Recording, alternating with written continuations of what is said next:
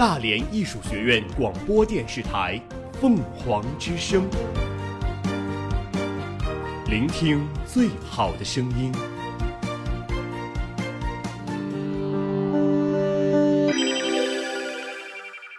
今日天气：大连今天晴转多云，最低温度十摄氏度，最高温度十六摄氏度，南风四至五级，空气质量为优。明天大连阴转多云，最低温度九摄氏度，最高温度十四摄氏度，东南风四至五级，空气质量为优。我们我们一直在行走，行走，我们我们一直在记录，我们用简短的语言涵盖大量的新闻大量的资讯新。闻资讯。凤凰早新闻，凤凰早新闻，感受传播的力量。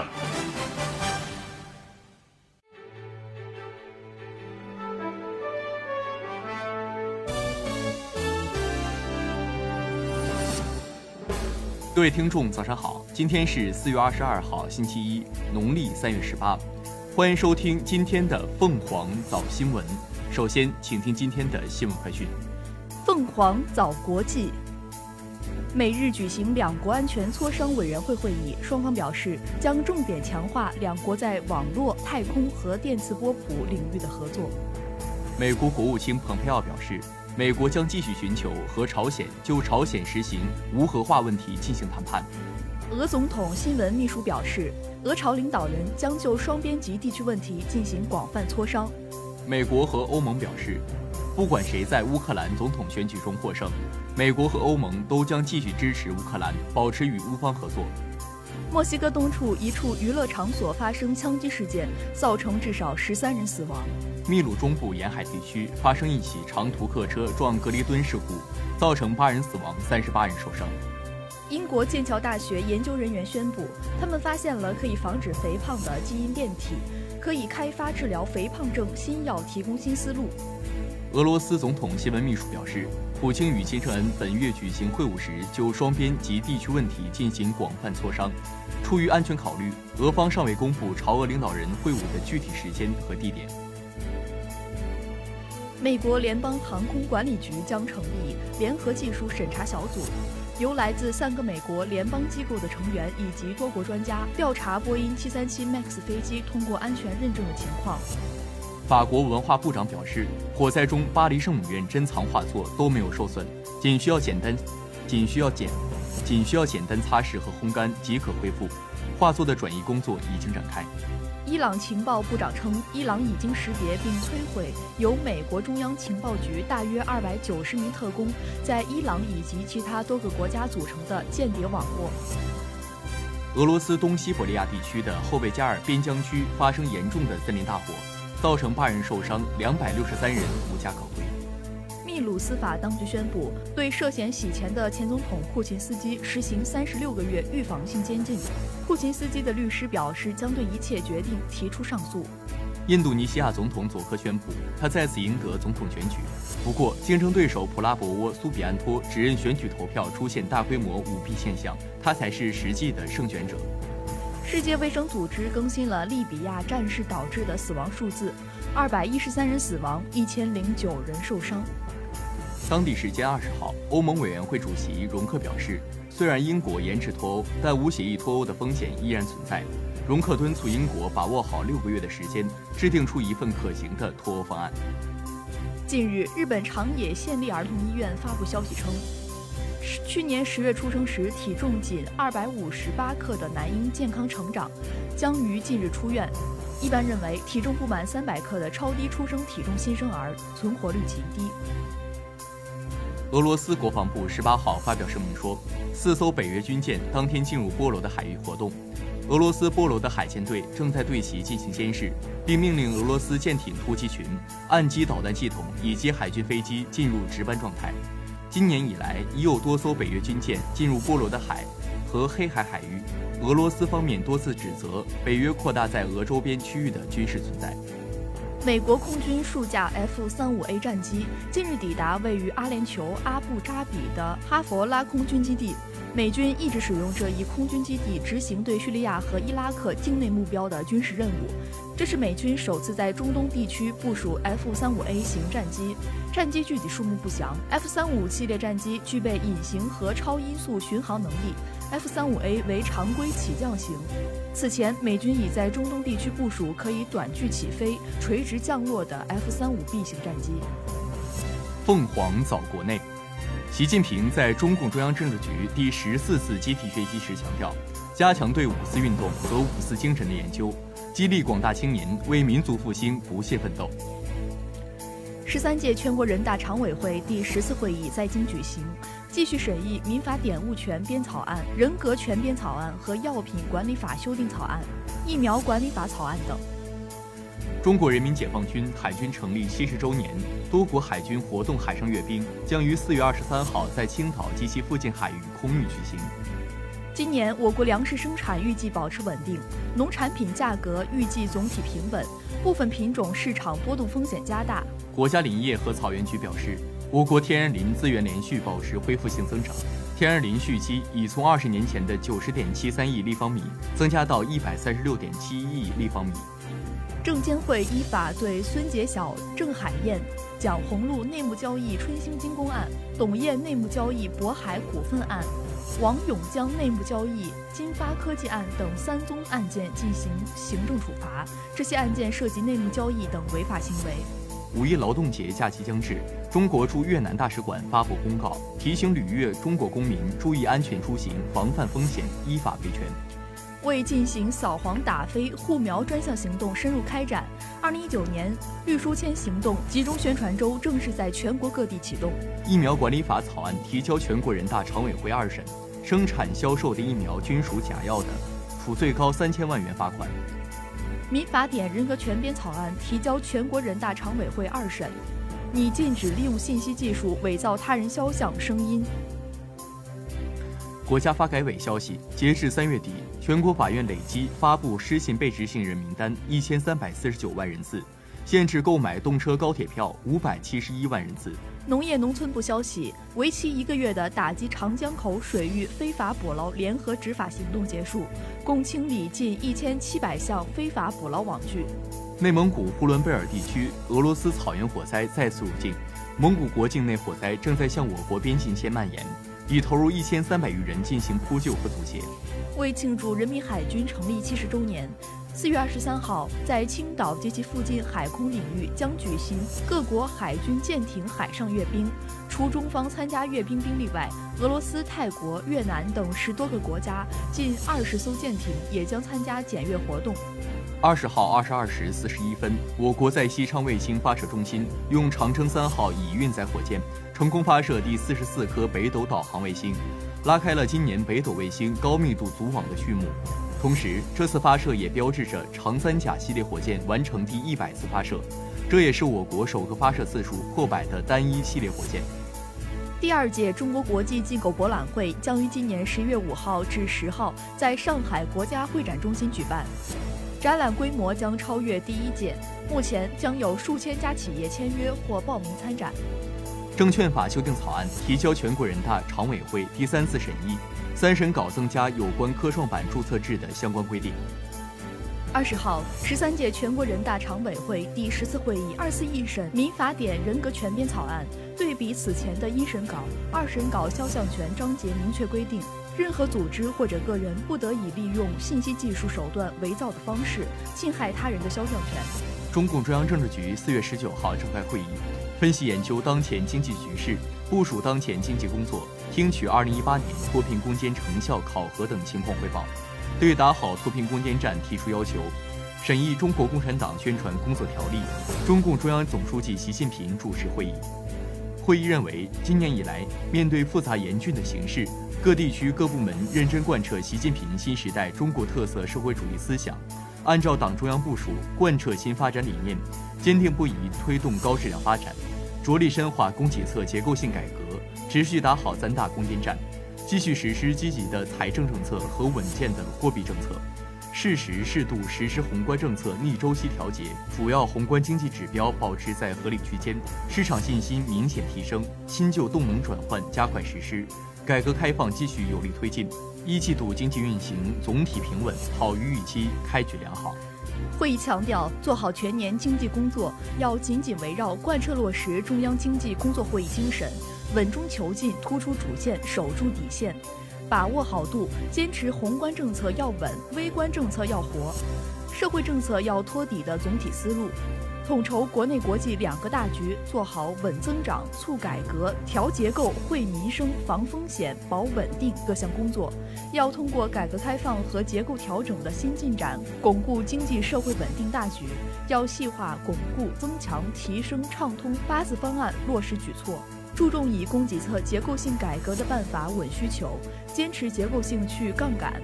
在推动高质量发展中，防范化解风险，坚决打好三大攻坚战。宏观政策要立足于推动高质量发展，更加注重质的提升，更加注重激发市场活力；积极的财政政策要加力提效，稳健的货币政策要松紧适度。会议要求要把推动制造业高质量发展作为稳增长的重要依托，引导传统产业加快转型升级，做强做大新兴产业，要有效支持民营企业和中小企业发展。加快金融供给侧结构性改革，着力解决融资难、融资贵问题，引导优势民营企业加快转型升级。要坚持房子是用来住的，不是用来炒的的定位，落实好一城一策、因城施策、城市政府主体责任的长效调控机制。要以关键制度创新促进资本市场健康发展。科创板要真正落实以信息披露为核心的证券发行注册制。要以高水平对外开放促进深层次改革。扩大外资市场准入，落实国民待遇，要做好重点群体的就业问题，加强职业技能培训。近期安全生产问题突出，要举一反三，有效防范，精确治理。会议强调，做好新时代宣传思想工作，要以习近平新时代中国特色社会主义思想为指导，紧紧围绕举旗帜、聚民心、育新人、兴文化。设计制度规范，增强四个意识，坚定四个自信，做到两个维护，坚持稳中求进，守正创新，把学习宣传贯彻习近平新时代中国特色社会主义思想作为首要政治任务，把统一思想、凝聚力量作为工作中心环节，建设具有强大凝聚力和引领力的社会主义形态。培养担当民族复兴大任的时代新人，更好满足人民精神文化生活新期待，不断提升中华文化影响力，加强党对宣传思想工作的全面领导，为推动党和国家事业发展提供有力思想保证和强大精神动力。各级党委要高度重视宣传思想工作，加强对条例实施的组织领导。党委宣传部要发挥好牵头抓总作用，各相关部门要加强协调配合，切实推动条例各项规定落实落地。凤凰早民生，五月一号起，北京未按规定申请临时标识以及未按规定登记注册并悬挂号牌的电动自行车均不得上路行驶，否则交管部门将依法予以处罚。参加2019年世乒赛单项赛的中国队与美国队部分运动员在比赛主场馆内进行合练。为正在申办2021年世乒赛单项赛的美国休斯顿，以及2022年世乒赛团体赛的中国成都鼓劲助威。贵州省出台办法，对举报安全生产重大事故隐患情况经调查属实的十名举报人，给予最低三千元、最高三十万元的现金奖励。大批天鹅、白披鹭、灰鹤、大雁等候鸟飞抵河北闪电和国家湿地公园，成为一道亮丽的风景。自三月长沙启动违规补课专项整治行动以来，十一名教师因违规补课被查处，其中九名临聘教师已被所在学校予以辞退处理，且三年内不得参加长沙市公办学校招聘。浙江松阳女子赵某因琐事情绪激动，抢夺调解民警配枪，因妨碍公务获刑一年。内蒙古鄂托克旗警方转展三万公里，破获一起以推荐炒股为诱饵的网络诈骗案。抓获嫌疑人十三名，涉案资金两百六十余万元。十九号，游客崔某在云南大理将汽车开进洱海洗车，被处以两千元罚款。这是二月以来第三起洱海洗车被罚案。网曝山西太原某幼儿园教师锁喉虐待幼儿，当地回应已成立调查组，派专人入园核查。江苏常州退休教师周应芳毕生节俭，病重时立下遗嘱，捐出全部三十万元积蓄帮助贫困学生，甚至要求售出生前住房，将房款并注入助学基金。广西下发通知，五月起办公时间调整为上午八点至十二点，下午三点至六点，不再分夏季和冬季办公时间。凤凰早天下。亚马逊不会退出中国市场，将继续投入并大力推动包括亚马逊海外购、亚马逊全球开店、Kindle 和亚马逊云计算等各项业务在中国的稳健发展。一场以科技创新、活力张江为主题的科技盛宴正在张家国家自主创新示范区展区上演。加强网购和进出口领域知识产权执法实施办法提出，要密切部门间协作配合，依法严厉查处网络购物和进出口领域侵犯商标权、专利权、著作权、植物新品种权、地理标志、商业秘密等违法犯罪行为。六年来，中国科学院累计投入经费超过十八亿元。与“一带一路”沿线国家的科技交流合作规模超过十二万人次。亚马逊方面昨天表示，将于二零一九年七月十八号停止为亚马逊中国网站上的第三方卖家提供服务。同时，亚马逊在中国将只保留海外购、亚马逊全球开店、Kindle 和亚马逊云计算等业务，其他商业务都将退出中国。英国正在采用人工智能分析社会问题。帝国理工学院团队研发出一种能够分析公开街道图像数据的深度学习计算机方法，可以用于检测城市社会、经济、环境和健康方面的不平等情况。北京时间四月十七号凌晨，高通与苹果通过官网宣布和解，苹果将向高通直接支付专利许可费，双方两年多来在全球拉开的诉讼拉锯大战落幕。随着人脸识别、语音识别和自动驾驶日益成为关注焦点。人工智能与社会、人类生活融合程度正在快速演进。经过了一个多月的征集和评审，二零一九年中国航天日宣传海报征集活动正式落下帷幕。国家互联网应急中心十六号发布《二零一八年我国互联网网络安全态势综述》，指出。近年来，随着互联网与经济生活的深度捆绑交织，通过互联网对网民实施远程非接触式诈骗手段不断翻新，先后出现了网络投资、网络交友、网络返利等新型网络诈骗手段。日前，广州省培育世界级电子信息产业集群行动计划征求意见稿发布，有二十处提及五 G，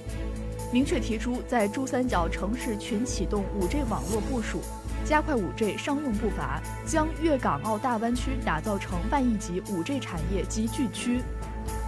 凤凰早校园，芳菲四月，正是花香书香溢满校园的时节。翻开日历，四月二十三号世界读书日的脚步越来越近。大义图书馆借此东风，联合校团委和工会，进一步营造书香校园的氛围。结合新中国建国七十周年、五四运动一百周年的纪念主题。将举办第四届校园读书月活动。以上就是今天的新闻快讯，主播张雨涵、张凯。下面您将听到凤凰早新闻热点转评。爱上这座校园，与大义共同成长。爱上这座校园，与大义共同成长。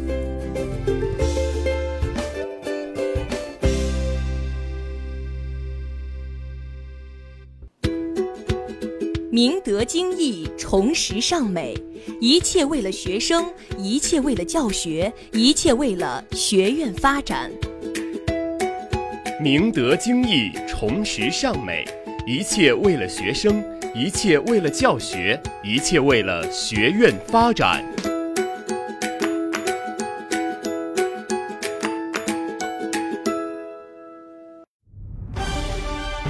集结焦点资讯。同步媒体热评，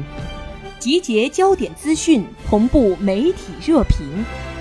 凤凰早新闻热点转评。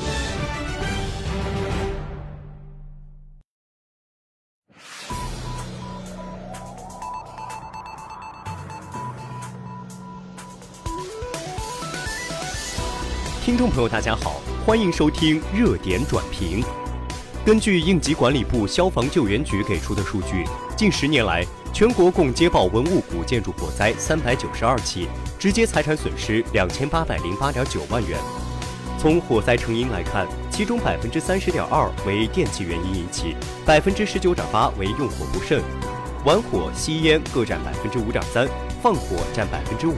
生产作业占百分之二点九，自燃占百分之一点九，雷击占百分之零点八，原因不明确的占百分之八点五，其他原因占百分之二十点四。回顾过去近十年文物古建筑火灾，比较突出的是，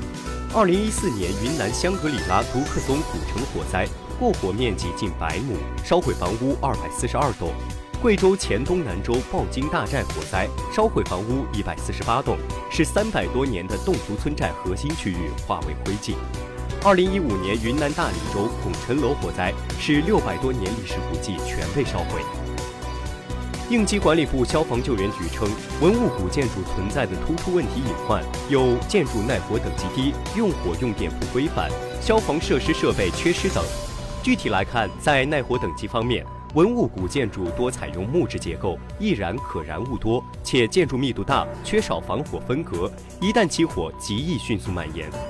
在用火用电方面，违章动用明火，大量焚香点蜡烛，电气线路撕拉乱接，老化严重。在消防设施设备缺失方面，多数古建筑消防水源不足，缺乏必要的报警、喷淋和防雷设施。有的建筑面积和体量都很大，却只配备数量极少的灭火器，无法满足扑救初期火灾的需要。此外，应急管理部消防救援局还分析。文物古建筑灭火自救力量匮乏，很多古建筑管理单位没有建立灭火自救队伍，已建成的也普遍自救能力不强，而且地处偏远，路况复杂，专业消防力量很难及时到达，有效处置。而在日常消防管理方面，有些古建筑管路单位消防安全意识淡薄，责任不明确，制度不健全，人员不在岗，巡查不及时，消防工作长期处于无人抓、无人管的状态。对此，去年九月至十二月，应急管理部、文化和旅游部、国家文物局三部门联合部署开展博物馆和文物建筑消防安全大检查，坚持问题导向，督促博物馆和文物建筑单位严格落实消防安全主体责任，集中开展火灾隐患排查整治，全面提高消防安全管理水平，取得了阶段性成效。应急管理部消防救援局称，将完善排查整治机制。推动文化和旅游文化部门依法履行行业监管职责，落实定期会商和联合执法等机制，加强古建筑安全监管和隐患排查，推动地方政府将古建筑违规占用、违法建设等重大问题纳入当地纳入当地搬迁改造计划一并整改解决。在加强技术防范措施方面。将督促古建筑管理使用单位履行主体责任，结合文物古建筑修缮，同步改造增设消防设施，安装防雷防静电设施，大力推广运用远程监控、安全用电、气体灭火等先进设施设备，提高火灾早期发现和处置水平。健全法规标准体系同样是下一步的重点工作之一。应急管理部消防救援局称，将抓紧修订文物古建筑消防安全法规标准，提出更加严格的要求，提高设防等级。凡违规占用文物古建筑场地，必须限时搬迁腾退；凡在古建筑内及周边私搭乱建、违章建筑，必须依法责令拆除；凡属于全国重点文物保护单位的古建筑，必须从严控制商业网点。以上就是今天凤凰早新闻的全部内容。主播高世达，下载蜻蜓 FM，搜索大连艺术学院，可以同步收听我们的节目。我们下期再见。